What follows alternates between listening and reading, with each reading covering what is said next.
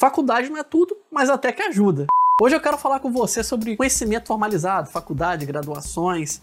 Realmente precisamos disso tudo? Isso transforma uma pessoa melhor do que outra? Eu te adianto que a resposta é não, mas também não precisamos relativizar tudo. Meu nome é Elias Ribeiro, sou nerd, por mais incrível que pareça, também sou neuropsicólogo. Bem-vindos ao.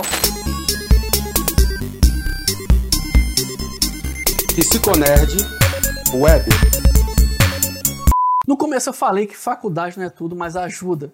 Por que, que eu disse isso? Volta e meia eu sempre me deparo com é, discussões sobre é, qual é o conhecimento que realmente importa. É o conhecimento da vida, o conhecimento acadêmico. A faculdade é realmente tão importante assim? Eu devo fazer faculdade? E realmente é, é, depende do que você quer, depende de como você vai aplicar. Tem muitos e se nessa resposta. Eu, por isso que eu quero trazer uma reflexão, não teoria hoje. Então, quando eu, alguém me pergunta sobre faculdade, o conhecimento da faculdade é tão mais importante assim que o conhecimento da vida? E eu faço a seguinte pergunta: qual é a forma mais fácil de pregar um prego? É usando uma pedra ou um martelo? Essa é a questão.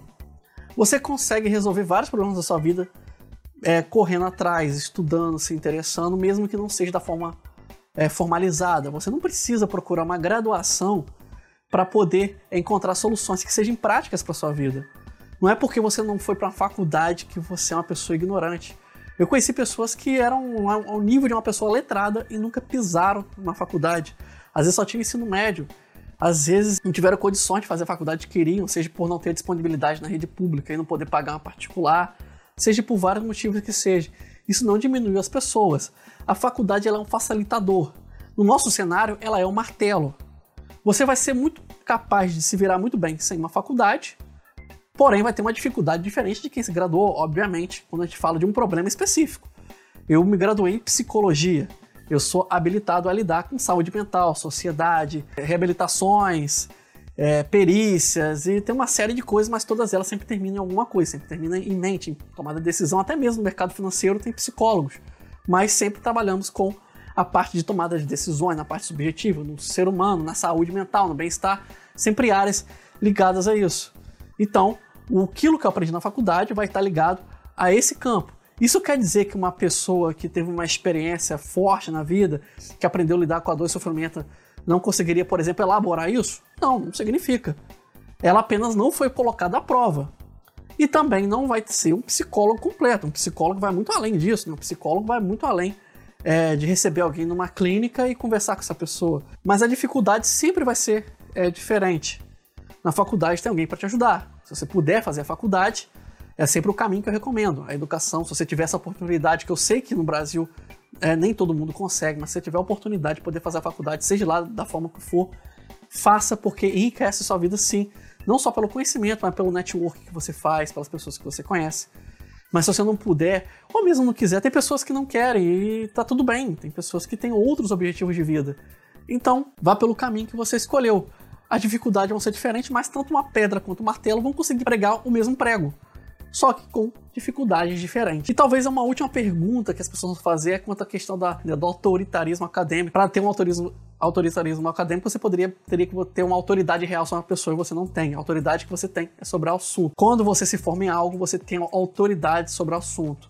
A autoridade tem vários sentidos. Tem autorização. O psicólogo só pode ser psicólogo se ele se formar em psicologia e for fiscalizado pelo conselho, tem toda uma série de regras, então você tem autorização para fazer isso, então você se torna uma autoridade sobre isso. Você pode falar por si só sobre o assunto, porque você já foi provado, você já fez um artigo científico, você já fez experimentação, você já estudou sobre aquilo, então você tem autoridade sobre isso, porque você tem autonomia para falar sobre isso. É, a autoridade é sempre sobre o assunto, e sim, existe autoritarismo sobre o assunto, porque você provou e se provou sobre aquele assunto.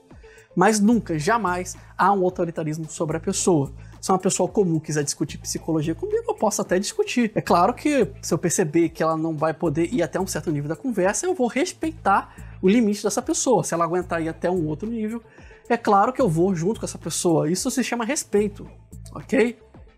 Obviamente, eu não vou indicar essa pessoa para fazer aquilo que eu faço porque ela nem poderia, legalmente falando mas nada impede de eu ter respeito pela pessoa e debater tranquilamente com ela, até porque isso demonstra que ela tem interesse no assunto e quer aprender também. Então, isso que eu queria falar.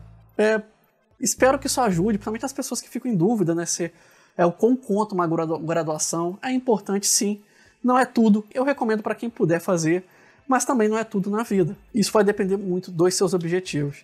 Meu nome é Elias Ribeiro, vou ficando por aqui. Espero que isso tenha ajudado de alguma forma, pelo menos a levantar um pouco mais, melhor essa discussão. Eu aguardo seus comentários. Não deixe de curtir esse vídeo se for você já vendo em vídeo. Não deixe de curtir nos podcasts, se inscrever no canal ou no podcast. Se você estiver vendo pelo YouTube, deixe seu comentário. Se estiver ouvindo pelo Anchor, deixe aí sua mensagem em áudio. Meu nome é Elias Ribeiro. Muito obrigado por sua companhia. Um grande abraço. Criado por Elias Ribeiro. Com trilha sonora de Kevin MacLeod. Curta nossa página no Facebook Psicólogo Elias. No Twitter, Alceman. Narração, Ralph Ibrahim.